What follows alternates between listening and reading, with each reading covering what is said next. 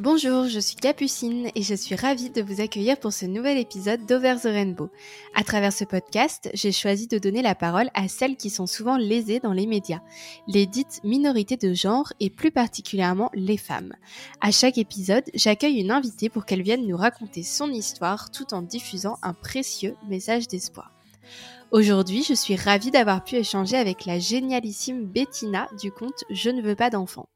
Alors vous vous en douterez, cet épisode parlera du désir de non-maternité, un désir profond, ancré, tout aussi fort que celui d'avoir des enfants et pourtant bien moins accepté par notre société. Mais en fait, pourquoi c'est si tabou aujourd'hui de ne pas vouloir procréer? Bettina revient sur cette question en s'appuyant sur d'autres époques lors desquelles être mère, ça ne signifiait pas autant qu'aujourd'hui. La famille nucléaire telle qu'on la connaît actuellement n'a que quelques siècles. Alors pourquoi a-t-on autant sacralisé ce lien mère-enfant? Et d'ailleurs, l'instinct maternel existe-t-il? Autant de questions auxquelles Bettina répond de manière très construite et pertinente. Elle vous parlera également de sa propre histoire, de son propre rapport avec ce désir de vasectomie, mais aussi de liberté et d'indépendance dans le couple. Un programme vaste et passionnant donc pour une conversation que j'ai absolument adorée. Alors je suis ravie de vous inviter à la rejoindre pour écouter la brillante Bettina nous parler de ce désir de ne pas avoir d'enfant et de tout ce que cela traduit et implique. Bonne écoute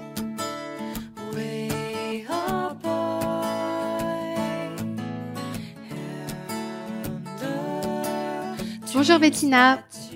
Bonjour Capucine. Comment vas-tu? Bah ça va très bien et toi? Ça va aussi, merci. Euh, je suis super contente que, que tu sois là aujourd'hui euh, avec moi, enfin euh, à distance du coup parce que euh, on habite euh, loin l'une de l'autre, mais je suis très contente de te de te retrouver. Ça fait super longtemps que je te suis, même avant de commencer moi à militer sur sur Instagram, donc je suis super contente de, de pouvoir discuter avec toi aujourd'hui. Et justement, on va pouvoir parler de, de ton compte Instagram militant sur lequel tu nous parles de, de ce non désir d'enfant de toutes les injonctions euh, qui l'entourent. Donc, je pense que ça va être hyper intéressant. Donc, euh, avant de qu'on parle de tout ça, est-ce que tu peux te présenter un petit peu euh, aux personnes qui nous écoutent? Oui, avec plaisir. Bah, du coup, je m'appelle Bettina Zourli. je suis une femme cisgenre et hétérosexuelle et je suis en couple. Je suis mariée avec un homme, du coup. j'ai eu 30 ans il y a pas longtemps, le fameux âge critique où il commence à faire des enfants, paraît-il. Euh, et euh, j'ai, euh, j'habite en Belgique, mais je suis française. Et voilà, je suis auto-entrepreneur aussi, donc je travaille sur les réseaux sociaux et en tant que rédactrice. Ok, très bien. Et du coup, on te connaît plutôt sur ton, sous ton pseudo Instagram Je ne veux pas d'enfants. quand est-ce que tu as créé ce compte et pourquoi? Alors le compte, il va avoir trois ans bientôt. là, il a deux ans et demi à peu près. Euh, et en fait, je l'ai créé donc en ouais, mai, euh, mai juin 2019 parce que en 2019 j'ai publié un essai qui s'appelle Child Free, je ne veux pas d'enfants parce que j'ai toujours eu, je pense, euh, très fort euh, désir de transmission et de pédagogie, etc. Et euh, quand je me suis rendu compte que faire des, enfin, de vouloir ne pas être mère, c'était très mal perçu, j'ai voulu en parler. Et le format livre, moi, ça m'avait toujours hyper intéressé.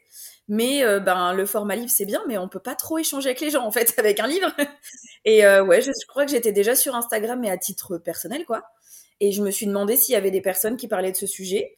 Et j'ai remarqué qu'en francophonie, il y avait quasiment rien, alors qu'il y avait déjà des comptes anglophones qui parlaient euh, bah, de surtout de femmes qui qui disaient qu'elles voulaient pas être mères, etc., qui expliquaient le pourquoi du comment, ce genre de choses. Et voilà, ça s'est fait comme ça. Et assez rapidement, j'ai eu beaucoup de témoignages et je me suis dit, ah ouais, d'accord, ok. Genre déjà, je suis pas toute seule. Et en plus, il y a peut-être un besoin de parler de ça. Mm.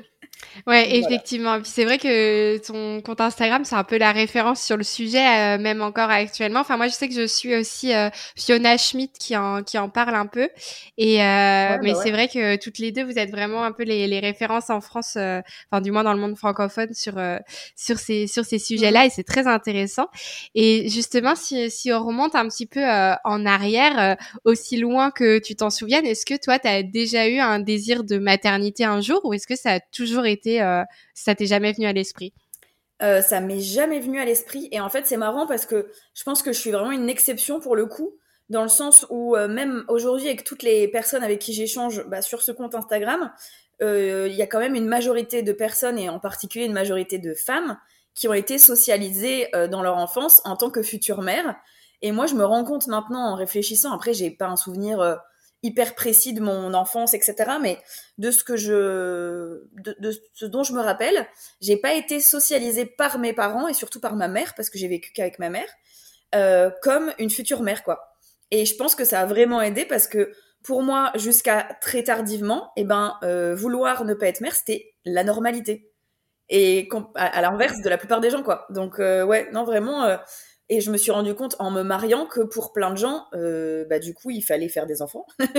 Alors que, bon, bah, pour moi, c'était pas super logique, en fait. ouais, je vois. Et du coup, quand t'es es petite, euh, par exemple, euh, est-ce que ça veut dire, enfin, ça peut être une question bête, mais est-ce que ça veut dire que tu jouais pas à la poupée, tu, Comment c'était quand t'étais petite? Ben en fait si clairement je jouais bah j'ai eu à tous mes Noëls, mes anniversaires, j'avais des Barbies, j'avais des poupées etc. Ça euh, ouais mais en fait, j'avais, alors dans ma, ma, rue, on était euh, trois, quatre filles uniques aussi. Euh, enfin, j'ai une demi-sœur, mais qui arrivait beaucoup plus tard, donc j'ai été euh, éduquée en tant que fille unique quand même. Et en fait, on était toutes, on jouait donc toutes ensemble, donc parfois avec nos Barbie ou nos poupées, etc. Mais les jeux dont je me souviens le plus, c'était des jeux très portés vers l'extérieur. On jouait tout le temps dans les jardins des unes des autres, à construire des cabanes, à imaginer des trucs de malades et tout à créer des pièces de théâtre, à créer des spectacles et tout. Enfin, donc euh, c'est, j'ai eu les deux, mais en fait comme j'ai pas eu d'entrave particulière parce que je pense que ma mère ne s'est jamais, euh, n'a jamais rien projeté sur moi parce qu'elle a toujours bien compris que même si j'étais sa fille, j'étais pas sa propriété. Que bah du coup j'ai eu un champ des possibles génial. Alors j'ai été élevée en tant que petite fille, mais euh, je pense que j'ai pas eu autant de carcans que certaines personnes euh, qui sont élevées en mode euh, tu es une petite fille donc tu joues à la dinette etc alors j'avais une dinette hein, évidemment j'adorais ça et tout mais mais voilà je pense que le, le fait que j'ai une ouverture autre et que j'ai grandi avec plein d'autres enfants euh, du même âge qui étaient toutes proches de chez moi, donc avec d'autres parents aussi, de voir d'autres modèles, bah ça a peut-être aidé en fait, je pense. Ok, et du coup, euh, quand est-ce que tu as vraiment euh, conscientisé en fait que tu ne voulais pas d'enfant, que c'était vraiment un, un non-désir? Est-ce que c'est justement au moment où tu t'es mariée ou est-ce que c'est avant Non, c'est avant. Je pense que c'est au début de ma vie amoureuse parce qu'en fait, donc j'ai mon premier vraiment premier amour, on va dire. bah, en gros, on est resté ensemble plus de 4 ans, donc de nos 15 à nos 19 ans. Et euh, je pense qu'il y a eu déjà, enfin, on a eu ces discussions, peut-être une fois ou deux, de comment on appellera nos enfants, etc. Mais moi, je savais déjà à l'époque que quand je disais ça, c'était vraiment pour rire et qu'il n'y aurait jamais d'enfants qui sortiraient de moi ou que je ne serais jamais la mère de quelqu'un, peu importe euh, en accouchant ou pas, quoi. Et voilà. Donc euh, moi, ça a toujours été hyper clair. Et en plus, j'ai toujours été en couple avec des pers enfin, avec des hommes, parce que je suis hétéro et j'ai toujours été en couple avec des hommes, mais euh, de, de enfin, j'ai jamais été en couple avec des, hommes pour qui c'était un sujet. Ça a toujours été euh, pas très, euh, enfin pas central quoi dans nos relations. Donc Ouais, ok. Et du coup, euh, est-ce que toi, tu avais peur d'en parler autour de toi à ce moment-là, euh, notamment dans tes relations amoureuses, ou est-ce que comme tu dis, c'était plutôt quelque chose d'assez euh, facile et logique parce que tu sentais que la personne en face était un peu alignée euh, par rapport à, tes valeurs? Bah ouais, moi ça a jamais été un souci. J'en ai, alors j'en ai pas parlé avant euh, récemment. En fait, c'est vraiment en commençant à créer cette activité ou le, livre, etc. Bah quand j'ai publié le livre, évidemment, tout mon entourage s'est dit ah ouais ok c'est vraiment officiel et et elle en fait une revendication et tout. Enfin c'était un peu étonnant, je pense pour plein de gens, mais mais moi, j'en ai toujours, enfin, j'ai toujours été très claire là-dessus, en fait. Et encore une fois, comme moi, c'était normal pour moi de pas vouloir d'enfant, je, je voyais pas trop où était le problème, jusqu'à ce que on me dise que, bah, quand tu es en couple, hétéro surtout, et que tu te maries, et que blablabla, eh bien, il faut faire des enfants, quoi. Mmh. Ouais. Et justement, tes, tes proches, euh, est-ce que tu as eu des réactions un peu euh, un peu hostiles par rapport à ça? Enfin, tu disais que ta mère a l'air euh, très euh, très ouverte là-dessus et qu'elle est pas du tout oppressante, mais c'est vrai que je voyais notamment dans les abonnés qui me posaient des questions qu'il y en a beaucoup qui s'inquiétaient plutôt pour leur maman en fait, où elles avaient une sorte de pression par rapport à leur mère. Toi, est-ce que ça du coup ça n'a pas été le cas? Bah non, c'est vrai que ouais, moi aussi je reçois énormément ce genre de, de remarques. En fait, c'est vraiment une source de conflit intrafamilial, j'ai l'impression cette idée que, bah, en même temps, ça paraît logique dans le sens où si on n'a jamais euh, remis en question le fait que c'était naturel pour toutes les femmes d'avoir ce fameux instinct maternel, etc., et que tu dis que t'en veux pas, bah en fait les gens tombent des nues et comprennent pas quoi. Mais euh, ouais, donc moi dans mon cas, non, j'ai jamais de conflit familial. Euh, même ma grand-mère me dit euh, mais t'as tellement raison de pas faire d'enfants. Elle dit enfin juste fait ta vie, euh, même ouais, par tout le monde dans ma famille, peu importe l'âge, peu importe la relation que j'ai avec euh, ces personnes. et après dans mon entourage, bah amical, j'ai beaucoup, enfin j'ai plusieurs personnes qui veulent pas d'enfants non plus. et beaucoup de personnes qui hésitent, qui se questionnent en fait. Et je pense que c'est ça aussi le fait de d'en parler autour de soi, ça permet aux gens de se poser la question de est-ce que moi j'en veux vraiment? Et en fait, du coup, c'est assez bien perçu parce que moi, je prône pas l'antinatalisme. Je dis pas arrêtez de faire des enfants. Je dis juste peut-être on pourrait réfléchir avant d'en faire. et peut-être on pourrait considérer que c'est pas l'appel de tout le monde euh, de manière naturelle, que c'est même pas naturel de faire des enfants. Je pense sincèrement à ça, moi. Mais voilà. Donc euh, non, non, j'ai vraiment de la chance parce que j'ai eu des remarques dans mon, un milieu professionnel, et après, là, j'ai des remarques sur Internet, mais évidemment, euh, toutes les semaines, quoi. Mais bon, c'est après, c'est des gens que je connais pas, donc euh, je m'en fous. ouais, je vois. Et justement, pour, pour toi, euh, pourquoi est-ce que tu dirais que c'est pas naturel forcément d'avoir des enfants, alors que c'est vrai que c'est une croyance qui est ultra ancrée dans nos sociétés? Ben, tout simplement parce qu'en fait, ouais, je, je pense qu'on a oublié que nos mœurs, nos valeurs, nos manières de faire, elles sont ancrées historiquement et culturellement euh, dans euh, bah, l'instant dans lequel on vit. Et que par exemple je prends juste l'exemple de l'amour maternel et ben c'est quelque chose qu'on a construit pour pallier la mortalité infantile énorme qu'il y avait jusqu'au XVIIIe siècle en fait. Et euh, du coup je cite alors c'est pas mon autrice préférée clairement mais Elisabeth Bernater qui est très critiquée sur plein d'autres points et que je critique vivement aussi mais qui a écrit un livre sur ce sujet qui s'appelle l'amour en plus sur le milieu bourgeois et sur le fait que bah, au XVIIe siècle en fait les, enfants mouraient énormément et qu'en fait on en faisait beaucoup, qui n'avaient pas ce même attachement aux enfants. Déjà on les mettait en nourrice hyper jeunes, on les récupérait quand ils avaient 5-6 ans. Donc euh, ce qui paraît quand même inimaginable aujourd'hui pour plein de gens. Et, voilà, en fait, je pense que c'est intéressant d'avoir ces exemples de euh, la famille nucléaire telle qu'on l'a construite et telle qu'on la connaît aujourd'hui. Et ben à l'échelle de l'humanité, c'est ridicule, c'est quelques siècles en fait, et on n'a pas toujours vécu comme ça.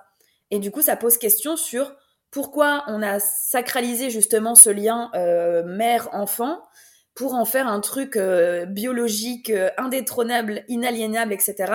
Alors que l'instinct maternel, ça n'existe pas du tout, quoi. C'est, y a pas c'est pas un instinct comme celui de devoir boire, manger ou dormir pour survivre, en fait.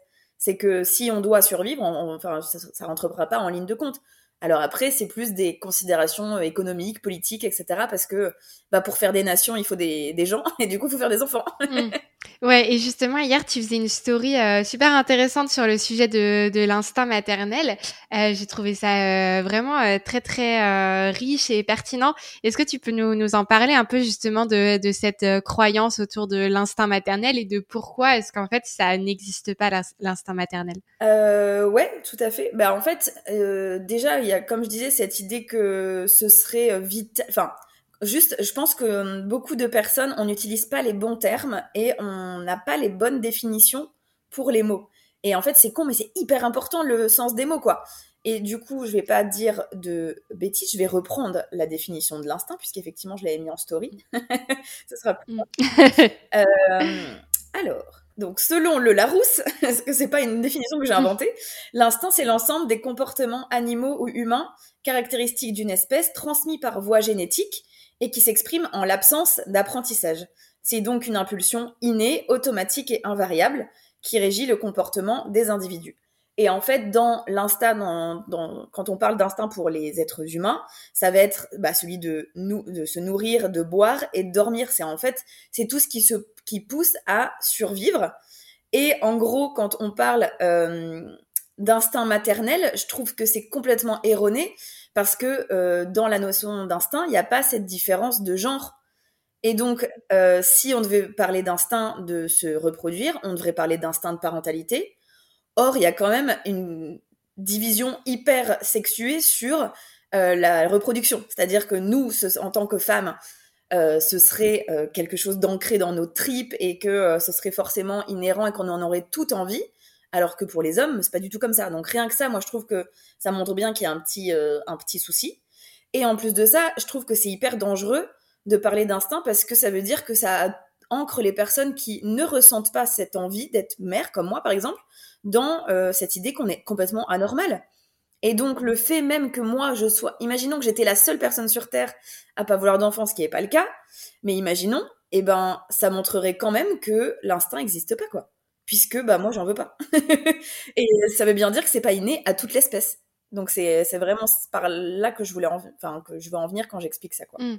Et j'avais trouvé quelque chose d'intéressant aussi, c'est que tu, tu parlais du fait que euh, euh, il y avait des sacrées différences aussi au niveau des justement dans un couple hétérosexuel euh, où on disait par exemple que la maman allait se réveiller plus facilement quand elle entend le bébé alors que le papa non parce que le papa lui il a pas cet instinct et que t'expliquais aussi que pour toi c'était des constructions sociales tout ça. Bah ouais c'est ça. Moi je pense qu'il y a effectivement, alors je fais partie des féministes, on va dire, euh, constructivistes, donc qui pensent que la plupart des choses qu'on fait aujourd'hui, c'est des constructions sociales. Mais après, je pense que, enfin, de, ce que je lisais du coup et des échanges que j'ai eus avec plein de mères hier, c'est hyper intéressant. C'est que je pense qu'il y a des deux en fait, parce que ça a été prouvé qu'il y a une différence d'ouïe en fonction des personnes et en fonction du genre, et qu'effectivement, a priori, les femmes réagissent pas au même bruit, etc.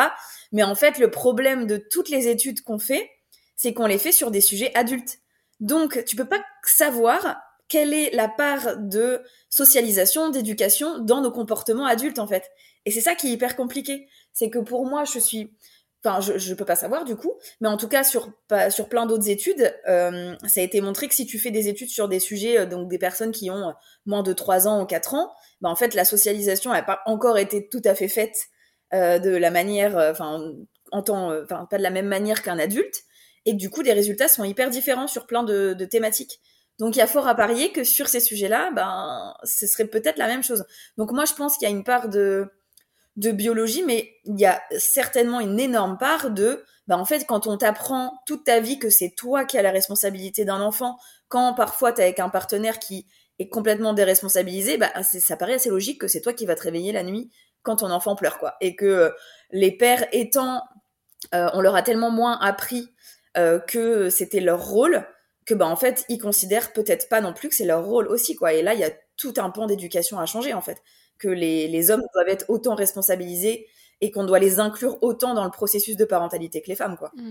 Ouais, bah, je suis tout à fait d'accord avec toi et je trouve ça assez intéressant parce qu'au final, ça remet en cause, euh, d'une manière générale, beaucoup de, de croyances qu'on a, comme euh, par exemple euh, quand on est euh, à l'école et que on va excuser les, les garçons qui sont euh, un peu plus bébés par rapport aux petites filles en leur disant non mais ils sont pas matures, c'est un garçon, c'est normal, les filles sont matures plus vite et en fait on, on déresponsabilise au final assez vite les, les jeunes garçons qui deviendront les les, hommes de demain du coup en leur disant qu'en fait euh, ils sont euh, euh, voilà, on, excuse le fait que ce soit des gros bébés et que et que voilà. Et du coup, je trouve ça assez intéressant parce qu'au final, ça, ça rejoint ça et on se dit que dès l'enfance, il commence à y avoir ces constructions-là, alors qu'en fait, il y a rien qui prouve qu'un garçon biologiquement est moins mature qu'une fille. C'est juste qu'on lui donne beaucoup moins de responsabilités.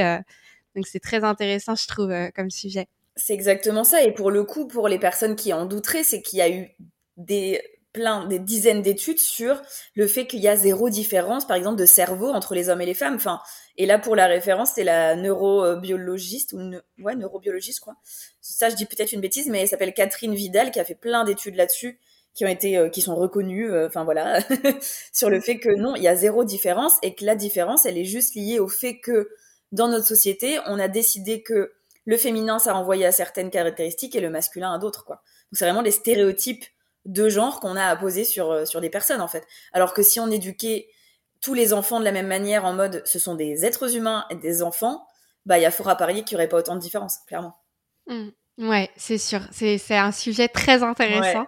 et euh, et pour en revenir euh, un peu plus sur le non désir d'enfant, il y a une abonnée qui qui se demandait si euh, tu avais un peu des des conseils à donner pour réussir à à à pallier aux remarques des proches qui, qui peuvent être très très lourds sur ce sujet euh, ouais, c'est toujours. Alors, on me pose souvent cette question et j'avoue, je sais jamais trop quoi répondre en fait. Dans le sens, c'est hyper compliqué parce que hum, il y a des personnes, je pense, avec qui ça sert à rien de débattre parce que en fait, ces personnes, si elles ont décidé qu'elles comprenaient pas euh, le choix de, enfin, le désir d'être euh, non parent, ben c'est un peu compliqué. Euh, après, je pense que ce qui est important et ce qui est le plus difficile, c'est de réussir à être connecté à ses vrais euh, désirs personnels dans un monde où qui est tellement normé et où clairement le libre arbitre, ben, je pense qu'on l'a un peu perdu parce que bah, la société fait que, tu vois, on a envie de certaines choses parfois alors que c'est peut-être pas nos désirs profonds parce que c'est construit, etc. Et que, ouais, vraiment avoir des moments d'introspection euh, et euh, pour essayer de se libérer du regard extérieur, c'est la meilleure chose qui puisse nous arriver. Alors même moi, je suis pas totalement libérée du regard extérieur, mais en tout cas sur plein de sujets et sur celui-là notamment, bah franchement, moi en fait ça me fait ni chaud ni froid que la terre entière soit contre moi en me disant que je suis une folle, que j'ai un traumatisme, que j'ai une pathologie. Je, m'en tape en fait quoi, parce que les gens ne vivent pas ma vie et que moi j'ai une liberté, euh, j'ai vraiment de la, de la chance parce que j'ai grandi avec beaucoup de liberté sur euh, sur tous ces sujets et j'aimerais que tout le monde puisse euh, s'emparer de de cette liberté d'être soi-même en fait quoi.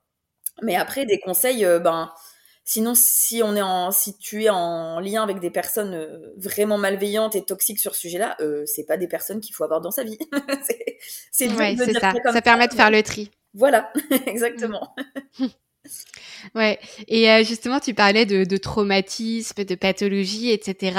Euh, Est-ce que euh, tu penses que des fois, il peut y avoir des, raisons qui font qu'on n'a pas envie d'avoir d'enfants, ou ça peut être tout simplement, comme toi, ça a l'air de l'être, quelque chose que tu ressens au plus profond de toi? Ben ouais, je pense vraiment, il peut y avoir des, des centaines de raisons différentes de pas avoir d'enfants. Comme tu viens de dire, ouais, moi, c'est vraiment à la base, comme je pense la plupart des gens qui ne veulent pas d'enfants, il y a cette idée que c'est un vrai désir interne au même titre que le désir d'enfant euh, est présent chez plein de gens et le désir de pas avoir d'enfant est présent chez plein de gens aussi. Donc moi, il y a ça.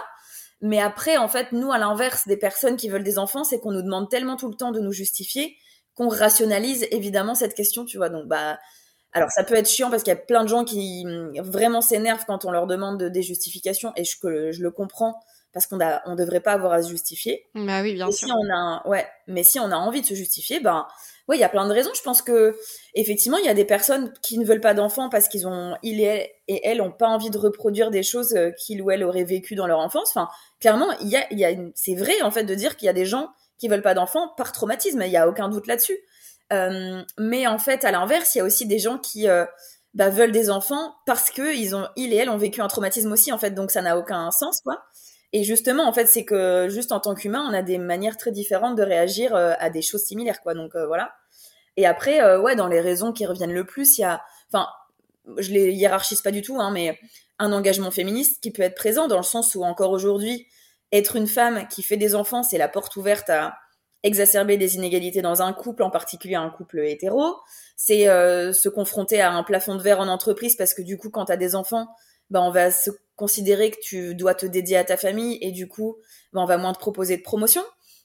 Euh, c'est aussi un risque de précarisation parce que du coup, c'est plus les femmes qui passent à temps partiel. Enfin, c'est tout ça. Donc moi, clairement, l'engagement féministe fait que même si un jour, je vraiment, imaginons dans cinq ans, je me réveille avec euh, un désir d'enfant, mais viscéral, mais de dingue, je ne ferai quand même pas d'enfant en fait. C'est mort. c'est hors de question. Quoi. Euh, et après, ouais, il y a aussi bah, des raisons financières. Ça, c'est horrible, mais en fait, se dire qu'on est dans un monde tellement de merde qu'il y a plein de gens qui peuvent pas assouvir ce désir parce qu'ils savent qu'ils n'auront pas les ressources pour euh, s'en occuper. Et ça, c'est très problématique. Mais ça, c'est lié à notre système euh, capitaliste qui est vraiment juste horrible. Moi, j'aimerais bien que ce système s'effondre et qu'on en fasse un autre, quoi.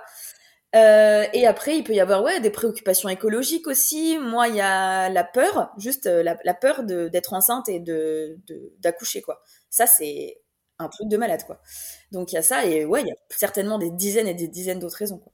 Ouais, et il euh, y, a beaucoup de, de, personnes aussi qui s'inquiètent, enfin en tout cas dans, dans, les, dans les questions que je recevais, euh, qui s'inquiètent des relations amoureuses et qui se demandent si c'est un sujet qu'on doit aborder tout de suite quand on a, euh, quand on se met en couple avec quelqu'un. Est-ce qu'on doit lui dire directement, voilà, moi je sache que je ne veux pas d'enfant? Qu'est-ce que tu conseillerais? Ben ouais, c'est assez compliqué. C'est vrai que ça, moi aussi ça revient souvent cette question. Et euh, je, je pense que ça dépend des personnes, mais c'est vrai qu'il faut pas nier le fait que la question de la parentalité, elle est hyper centrale pour plein de gens encore dans le couple. Et en fait, même qu'on veuille des enfants ou pas, elle est centrale, quoi. Donc, euh, moi, je sais que, euh, en gros, pour juste prendre mon exemple personnel, donc avec mon mari, bah, quand on s'est rencontrés, moi, je prenais pas de contraception. Et en fait, bah, c'est con, mais au bout d'un moment, tu es quand même bien obligé de parler de contraception. Et moi, j'étais euh, catégorique sur le fait que j'ai testé j'ai pris la pilule pendant 10 ans, j'ai eu un stérilet, ça n'a pas marché, j'ai eu un appelant, c'était horrible. J'ai testé plein de contraceptions et euh, il y en a aucune qui me convenait euh, vraiment à 100%. Et en fait, bah du coup, au bout d'un mois, on a parlé de contraception. Et bah mon mari m'a dit bah en fait moi ça fait quelques années que je pense à la vasectomie etc. Qu'est-ce que tu en penses? Et du coup, bah, évidemment, bah, moi, je lui ai dit, bah, moi, je veux pas d'enfant. Et il a dit, bah, moi, si je te parle de ça, c'est que moi non plus. Et voilà, on était d'accord là-dessus. Mais après, euh, clairement, c'est euh, une discussion très idyllique que j'ai eue par rapport à plein de gens. Mais en tout cas, tout ça pour dire que, ouais, je pense qu'en fait, la question, elle est centrale, mais elle peut arriver sur le tapis par le biais de la contraception, en fait. Enfin, pour moi, c'est quand même une entrée en matière qui est hyper pratique, quoi. Après, le, problème, c'est que de base, en tant que femme, on, est, on a souvent cette responsabilité. Donc, nombreuses sont les, les, personnes qui ont un utérus, qui ont déjà une contraception quand elles rencontrent leur partenaire. Mais euh, voilà, moi je pense que ça, la contraception peut être une, une, question intéressante en tout cas. Mmh. Et du coup, tu anticipes euh, justement ma, ma, prochaine question qui parlait euh, de, de, la vasectomie. Est-ce que tu peux nous, nous, expliquer un petit peu ce que c'est, peut-être pour les personnes qui écoutent et qui savent pas forcément? Ouais, alors du coup, la vasectomie, c'est une opération euh, qui consiste à couper les canaux déférents. Donc, c'est les canaux qui permettent aux spermatozoïdes d'aller dans le sperme, donc dans le liquide quand on éjacule. Euh, et du coup, ça fait que bah, quand tu coupes ces canaux-là, les spermatozoïdes vont s'auto-détruire dans le corps. Donc, tu continues à produire de, des spermatozoïdes. Rien ne change en fait dans le mécanisme biologique. C'est juste qu'en fait, le sperme, euh, il a quasiment plus de spermatozoïdes, donc moins d'un million par, euh, je ne sais plus, pas par litre, mais un truc comme ça. Et ce qui fait qu'en fait, tu deviens stérile, quoi. Et en gros, c'est une opération qui est bénigne parce que ça se fait en ambulatoire sur la journée. Ça se fait en anesthésie locale. Ça dure un quart d'heure. Et euh, ça fait, euh, pour reprendre les dires de mon mari, ça fait pas très mal. et plein de mecs m'ont déjà dit ça, ou sur les réseaux, il y a beaucoup plus en plus d'hommes qui en parlent aussi, et c'est cool. Euh, que clairement, c'est pas l'opération de ta vie, quoi. C'est vraiment très, euh, très accessible et tout. Euh, il me semble qu'en France, c'est pris en charge par la Sécu. Donc, il y a peut-être quelque chose à payer, mais je suis même pas sûre. Je crois que c'est pris en charge à 100%. Mais vraiment, j'ai un doute, donc à vérifier quand même. Euh, et il y a une opération inverse qui s'appelle la vasovasostomie. Donc pour reconnecter les deux canaux euh, déférents si jamais il y a bah, envie d'avoir des enfants et de changer d'avis. Mais c'est encore considéré comme une opération euh, irréversible quand même parce que euh, ça marche dans 50% des cas à peu près. Enfin en gros, selon plusieurs médecins, il n'y a pas d'études nationales sur ces sujets-là, mais en gros, selon plusieurs médecins, euh, qui pratiquent la vasovasostomie, ils voient un taux de 30 à 50%, euh, 30 à 60% de grossesse après avoir fait cette opération. Voilà. Ok. Oui, donc quand on l'a fait, vaut mieux être euh, au courant que euh, partir du principe que c'est irréversible, on ouais, va dire. voilà, c'est ça, ouais. Mm. Ok, mais c'est vrai que c'est une bonne solution parce qu'au final, c'est il n'y a pas plus naturel du coup. Ah bah ça, ça, permet de, de, se libérer vraiment de la contraception, donc euh, c'est hyper intéressant. Et il n'y a pas plus efficace en plus aussi. Parce qu'en fait, faut pas oublier plus, ouais. que mine de rien, il n'y a aucune contraception qui est fiable à 100%. Et il me semble même que même la vasectomie et la ligature, partout, ce sera toujours écrit euh, fiable à 99,9 parce qu'il y a peut-être eu un cas, genre ça arrive. Ouais. non mais vraiment, ça, ça peut arriver ouais. quand même. Hein, mais bon, a priori, en fait, les canaux peuvent se reconnecter tout seuls. Ça arrive quoi, si l'opération a été peut-être un peu mal faite ou quoi que ce soit. Mais bon, c'est, ça va quoi. c'est quand même très très fiable. Ouais. Et est-ce que euh, aujourd'hui tu vois euh, une, euh, une évolution de la société par rapport au non-désir d'enfant entre le moment où, où toi tu as commencé à ressentir ça, à écrire ce livre et tout, et aujourd'hui après presque trois ans de militantisme sur Instagram? Ben j'ai l'impression en tout cas que le fait d'avoir des zones, des, des personnes qui parlent ouvertement de ça, ça a permis de bah, de mettre en confiance de plus en plus de personnes pour se dire ah mais moi aussi en fait je suis légitime pour en parler et ma décision est légitime. Et ouais moi en fait ce que je vois beaucoup c'est euh... alors est-ce que c'est juste le fait que maintenant vu que mon activité est un peu connue et eh ben il y a plus en plus de gens qui me contactent. Mais en tout cas moi toutes les semaines vraiment j'exagère pas. Je reçois des demandes pour euh, des mémoires pour des interviews pour des étudiants et étudiantes en journalisme en psychosociaux etc qui me disent ben on va travailler sur ce sujet. Enfin c'est un truc de fou quoi. Ou même des émissions de télé ou même des émissions de radio, des podcasts et tout. Enfin c'est c'est vraiment toutes les semaines, quoi. Donc, je trouve ça trop cool. et je me dis que hum, c'est peut-être qu'il manquait, en fait, de personnes pour se positionner publiquement en mode, OK, moi, je veux bien être l'étendard des gens qui veulent pas d'enfants, ça me va. Enfin, je dis pas que je parle pour tout le monde parce que je parle toujours en mon nom propre et mon expérience, elle regarde que moi. Mais en tout cas, le fait d'avoir des espaces et, euh, et rien que le, le nombre de messages que je reçois de personnes qui me disent bah franchement merci pour ton compte parce que je me suis sentie légitime pour euh, aller chez le médecin pour une euh, contraception définitive ou euh, je me suis sentie légitime pour dire telle ou telle chose à ma famille ou à mes collègues ou blablabla et en fait c'est trop bien.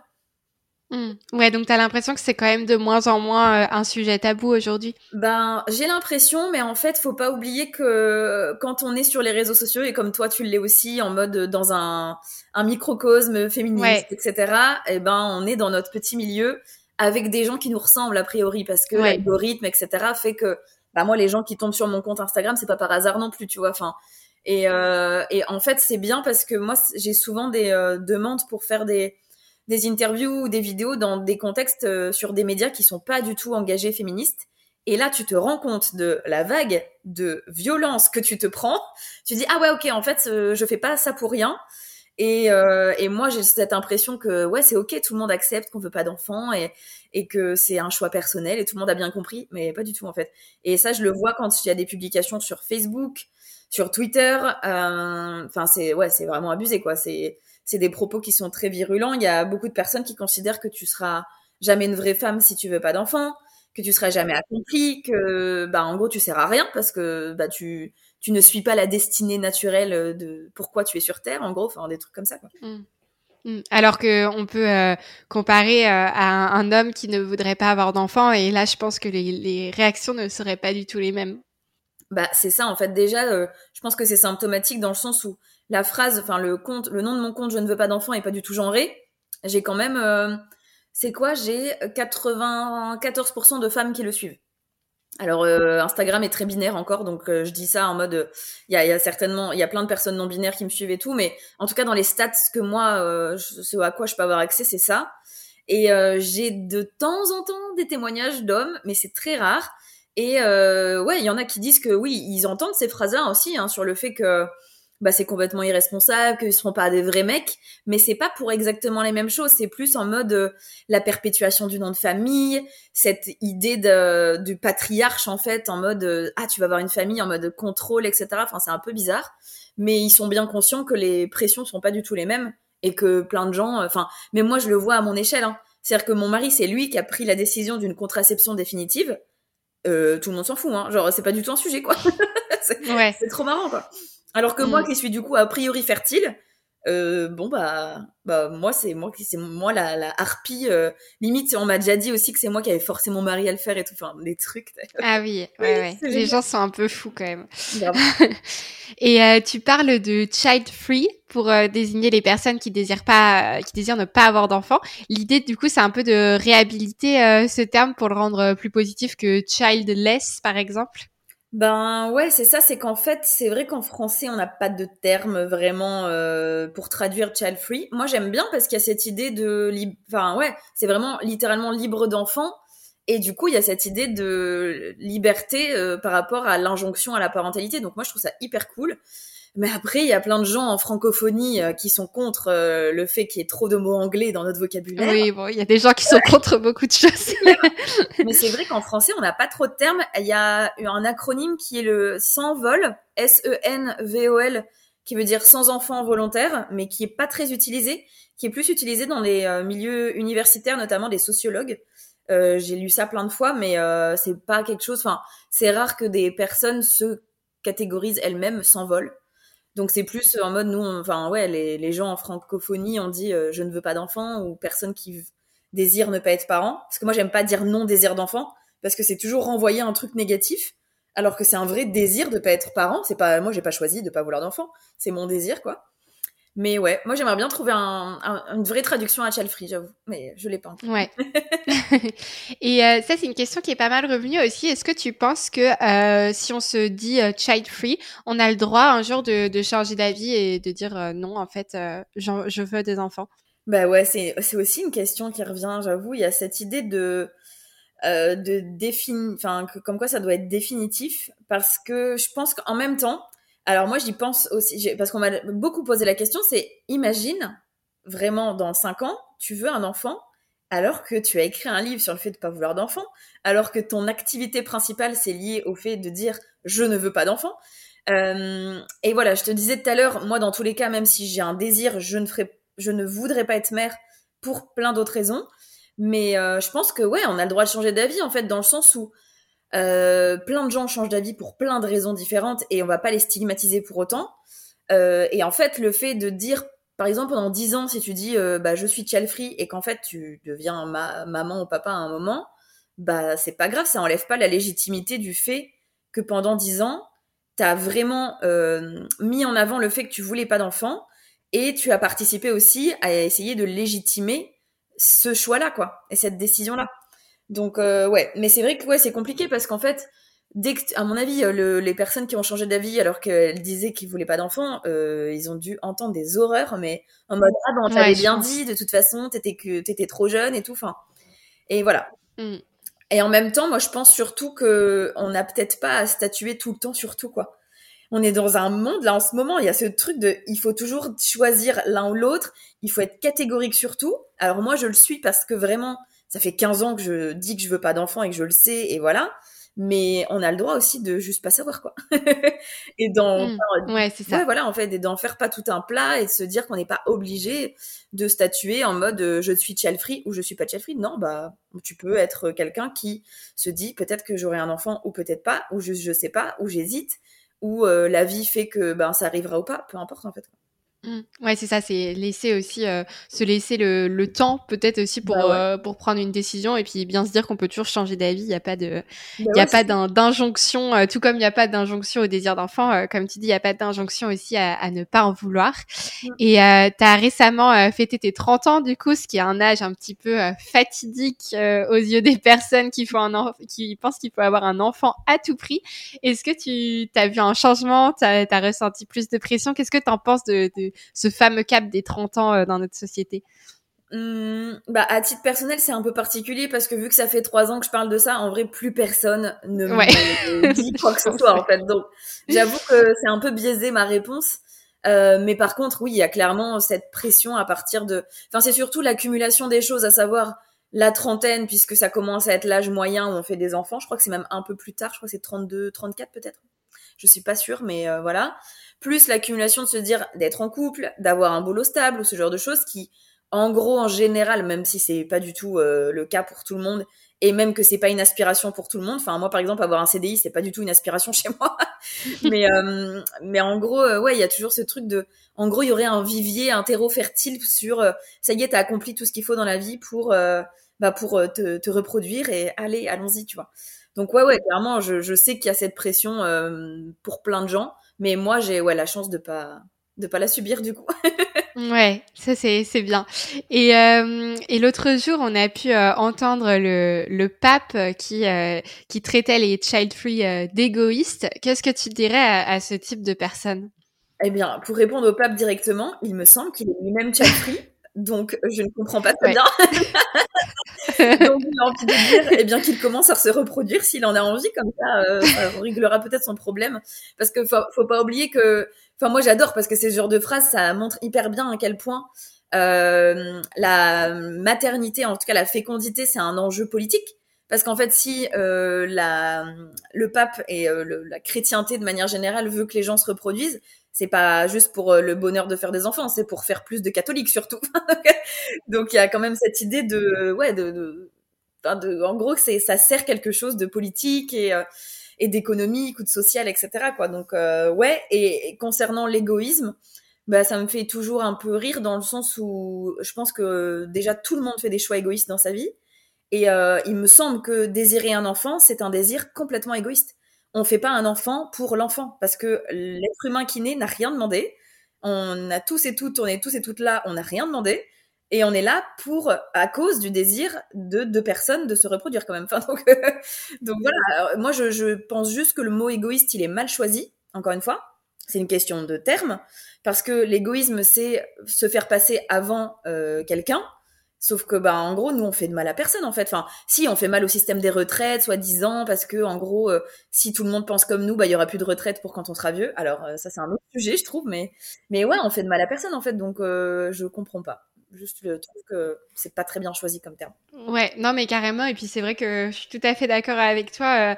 Enfin, moi, à titre personnel, je pense vouloir des enfants plus tard, mais effectivement, je me dis qu'il y a rien de, de plus égoïste au final, surtout quand, on, quand on voit le monde dans lequel on vit. On se dit, mais au final, c'est hyper égoïste de faire un enfant. Je le fais vraiment pour moi, pour parce que j'en ai envie, mais au final, l'enfant, effectivement, il va rien demander et ça se trouve, il va vivre dans un monde horrible et c'est, effectivement, il y a rien de plus égoïste que ça. Donc je trouve ça intéressant de, renverser un petit peu euh, les perspectives. J'ajoute, c'est que c'est pas pour autant qu'il faut pas en faire. Tu vois, moi, oui, voilà. je, sais qu'il y a des gens qui le prennent mal, mais en fait, dire ça, ça veut pas dire. Enfin, tu vois, si tu as envie de faire des enfants, bah ok, tu vois. En fait, c'est juste, je pense que déjà d'avoir conscience en fait des mécanismes et que c'est vraiment un désir. Enfin, ça permet juste de le réfléchir et je pense d'être des meilleurs parents en plus vraiment quoi. Donc euh, ouais, juste pour préciser, hein, parce que c'est pas en mode euh, arrêtez de faire des enfants, bande de gros égoïstes. oui, c'est ça, faut juste conscientiser les choses, etc.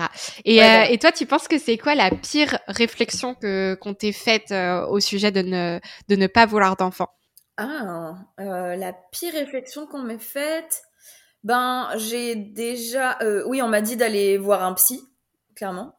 donc il y a ce côté pathologisation, moi c'est c'est ouais, j'ai trouvé ça vraiment violent quoi. Euh, et que je serai jamais une vraie femme. Et là, t'as envie de dire, ça veut dire quoi être une femme en fait? Genre vraiment, euh, vous avez quatre heures hein, parce que, enfin, ça, ça, m'a plus fait rire parce que je trouve ça un peu con. Mais euh, ouais, le côté, euh, mm. faut aller voir un psy, faut aller consulter parce que t'es anormal, etc. Enfin, ça c'est ouais. Mais bon, maintenant, ça me passe vraiment au-dessus, mais bon c'est pas très cool. Et qu'est-ce que tu donnerais comme, euh, comme conseil pour réussir à se détacher des critiques euh, qu'on peut entendre, que ce soit par, nos proches, par la société d'une manière générale? Ben ouais, en fait, euh, comme je disais tout à l'heure, je pense que prendre le temps d'avoir des moments à soi où on peut apprendre à se connaître et à savoir quelles sont ses aspirations profondes, bah, je pense que c'est le meilleur moyen d'être sûr après de ce qu'on veut et de ce qu'on veut pas, et donc de, de réagir au mieux et de répondre en fait. Euh, et après euh, aussi autre euh, réponse, c'est qu'on doit de la pédagogie gratuite à personne, parce qu'en fait c'est fatigant aussi de toujours être la personne référente pour débattre sur plein de trucs, etc. Et je pense que je t'apprends rien. ouais. de service pour certaines personnes, j'imagine. Voilà, tout à fait. Ouais. Dès qu'il y a un sujet un peu clivant, oh et toi t'en penses quoi au fait? Et la féministe là-bas, elle veut pas parler, hein, voilà. Ouais. euh, donc déjà, ouais, on doit de la pédagogie à personne. Si on n'en a pas envie, on n'a pas à justifier, et voilà c'est tout. ok, bah c'est très clair. Et sur ton compte Instagram, tu parles pas euh, uniquement de non-parentalité, tu parles aussi de, de plusieurs sujets engagés. Euh, par exemple, tu remets aussi beaucoup de choses en question autour du couple, euh, comme quand tu avais fait l'expérience il y a quelques semaines, moi je sais plus, de plus vivre pendant un moment avec avec ton mari. pourquoi avoir fait ce choix et comment est-ce que tu l'as vécu à ce moment-là? Ouais, bah effectivement, c'est vrai que du coup, je pense que c'est Là, c'est lié à mes des réflexions, des lectures et au fait que bah, rien que ce compte Instagram m'a fait grandir sur plein de sujets.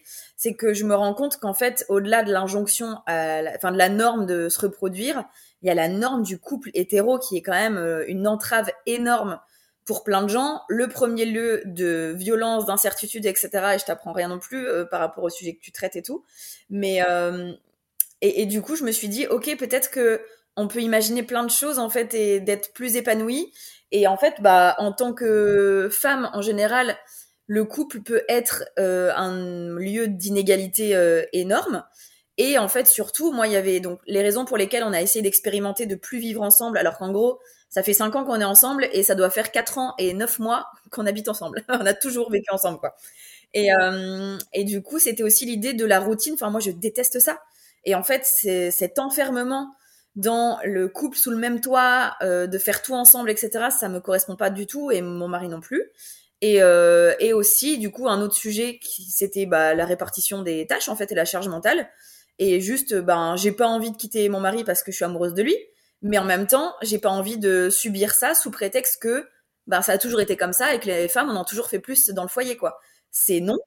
Et euh, bah du coup, on a expérimenté ça et c'est vrai que il y a, y a vraiment du positif qui en est ressorti en fait dans le sens où ça permet d'avoir des vrais moments à soi. Après, c'est pas malheureusement pas accessible à tout le monde parce qu'on vit dans un monde qui est bien fait pour que on vive avec quelqu'un toute sa vie parce que financièrement c'est pas possible de faire autrement et ça c'est horrible.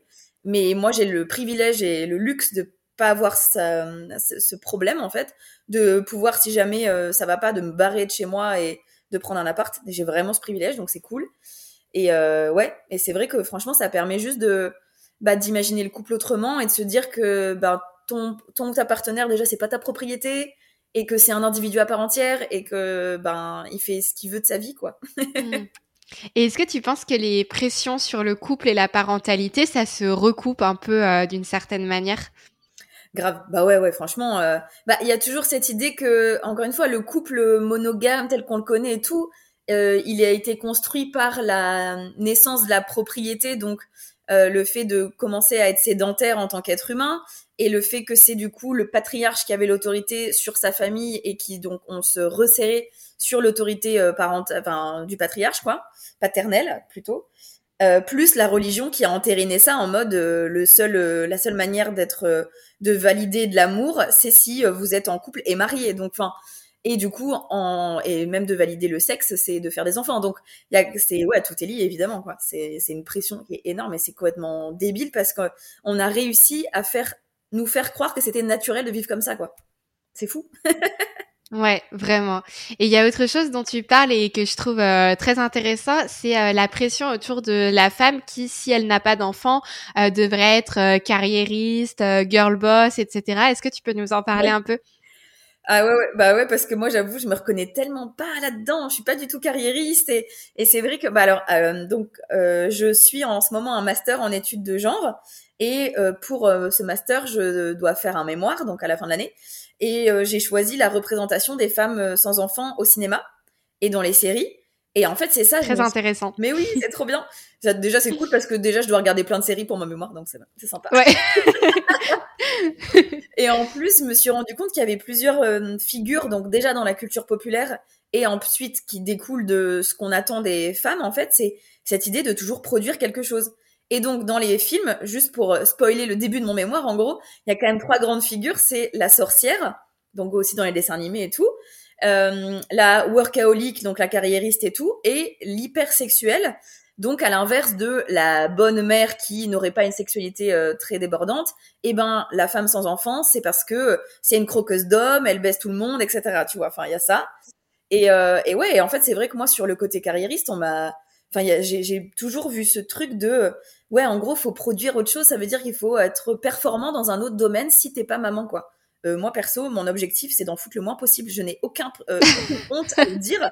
Je le dis comme ça, j'exagère, tu vois, mais en tout cas, j'aspire pas à ce modèle de société qu'on a de il faut toujours gravir des échelons pour gagner plus d'argent, pour travailler plus, pour blablabla.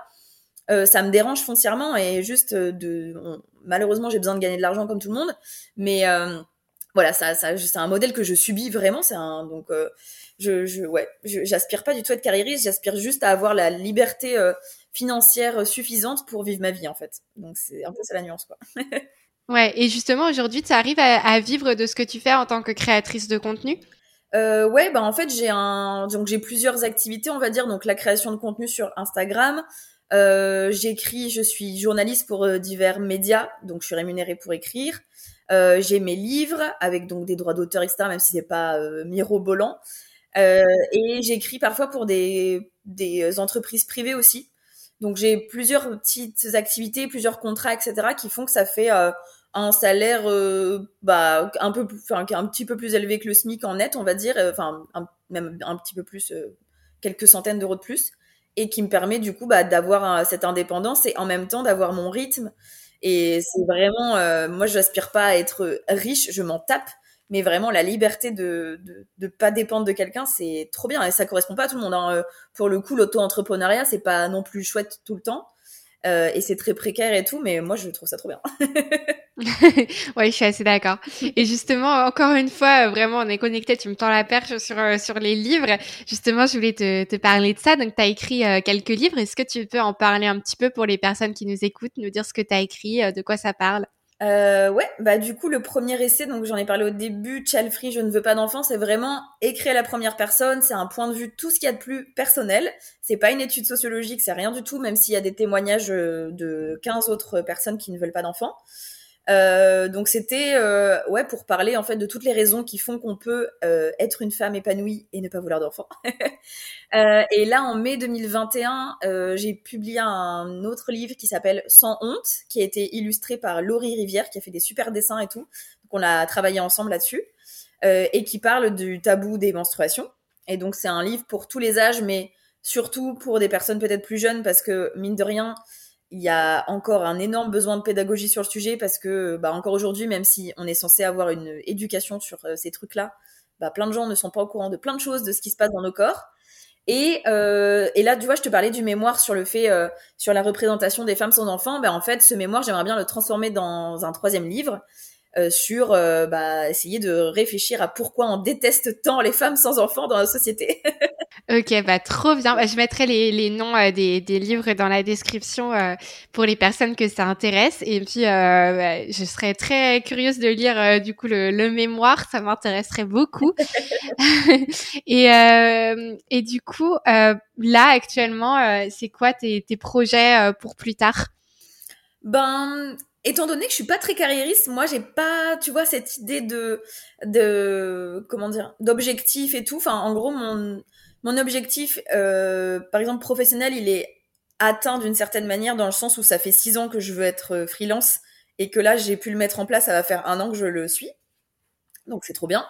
Mais on va dire qu'en gros, c'est plus des objectifs de vie. Donc euh, là, j'habite à Bruxelles, mais j'aimerais bien, euh, bah justement, euh, le fait d'avoir ce statut-là, c'était un autre objectif derrière, c'est de pouvoir devenir euh, plus nomade, puisque bah du coup je peux travailler de n'importe où. Et donc l'idée ce serait euh, bah, de peut-être euh, avoir un mode de vie où j'ai pas beaucoup d'affaires, parce que je suis pas du tout matérialiste et même le fait de posséder beaucoup de choses, bah, ça m'angoisse en fait, je sais pas pourquoi, c'est super bizarre.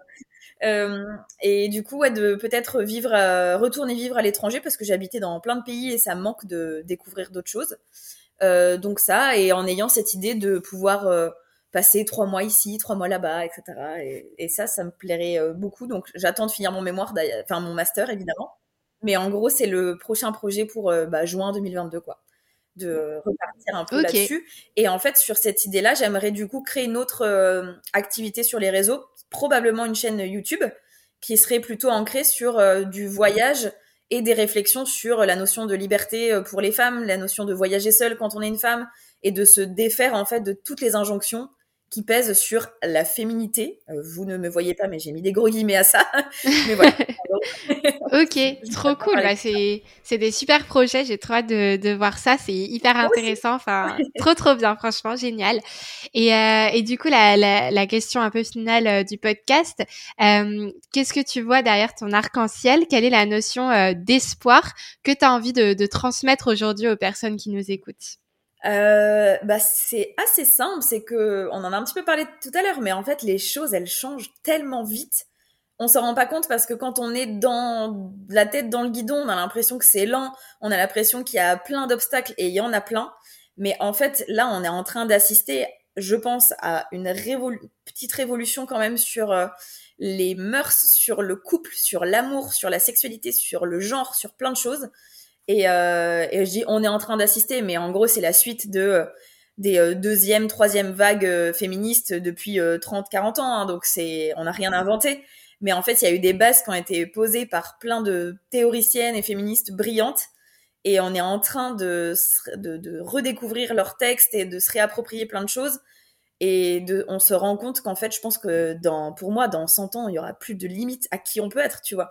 C'est que le genre, moi, je suis persuadée, et je l'espère en fait aussi. Alors il y a une part d'espoir euh, personnel, mais je pense que ça va arriver, que peut-être nos identités seront plus façonnées par notre genre, quoi, et ce serait trop bien. Et, euh, et aussi ouais que on est en train de clairement redéfinir le couple, la famille, etc. Et c'est hyper chouette parce qu'en fait on, on va se rendre compte qu'il y a un milliard de champs des possibles et c'est trop trop cool. Ok, bah trop bien. Est-ce qu'il y a quelque chose que tu veux euh, ajouter ou est-ce que pour toi c'est bon, tu as fait le tour? Bah franchement, je crois qu'on a balayé pas mal de, de sujets différents. Ouais. J'adore parce qu'à chaque fois, en fait, on part toujours d'un, de la même base, peu importe avec qui je discute de ce sujet, à savoir pas vouloir d'enfants, et en fait, ça donne, on se rend compte que c'est connecté à plein de choses, quoi. Ouais. C'est vraiment central dans, d'un point de vue euh, sociétal, politique et tout. C'est un truc de malade, quoi. C'est trop bien. ouais, c'est très très intéressant. Bah merci beaucoup euh, du coup Bettina d'avoir euh, accepté l'entretien, d'avoir répondu à toutes les questions et d'avoir pu discuter de tous ces sujets-là. C'était super intéressant. donc donc voilà, ce que je trouve ça vraiment super. puis c'est vraiment ça aussi, je trouve la beauté du féminisme, c'est de de pouvoir avoir plein de points de vue différents, etc. Parce que c'est vrai que euh, pour le coup, euh, moi, je suis plutôt euh, en mode que j'ai envie d'avoir des enfants, j'ai envie d'avoir une grande carrière, etc. Et pour autant, je suis 100% aligné avec tout ce que tu dis et c'est ça que je trouve super dans le féminisme, c'est qu'au final, ce qui compte, c'est de, de, pouvoir s'écouter soi-même et, et de pouvoir avoir conscience de tout ça et, et se respecter tout en tant que femme. Et euh, voilà on a beaucoup à apprendre les unes des autres. Donc euh, je trouve ça hyper enrichissant et, euh, et intéressant. Donc merci beaucoup Bettina. Et puis évidemment je recommande d'aller suivre ton compte Instagram si c'est pas déjà fait. Ce sera noté dans la description et puis avec tes livres également. Donc voilà. Merci encore Bettina. Bah merci à toi. C'était super intéressant. À bientôt. À bientôt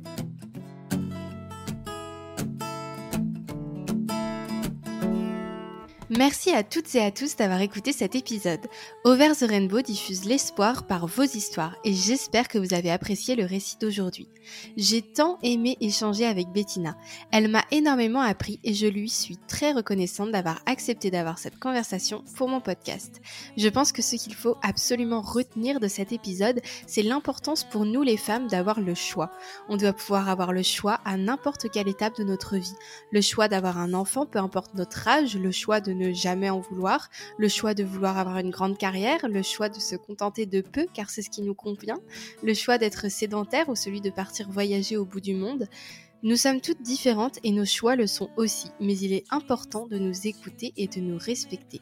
C'est ça le féminisme, c'est ça la sororité et surtout c'est ça le respect de soi et des autres. Merci encore à Bettina et sachez que vous retrouverez en description les ressources citées dans l'épisode. S'il vous a plu, je vous invite à laisser une petite note, voire un petit commentaire et à en parler autour de vous. Merci pour votre écoute, prenez bien soin de vous et de vos proches, je vous embrasse. drops high above the chimney top. That's where you find me.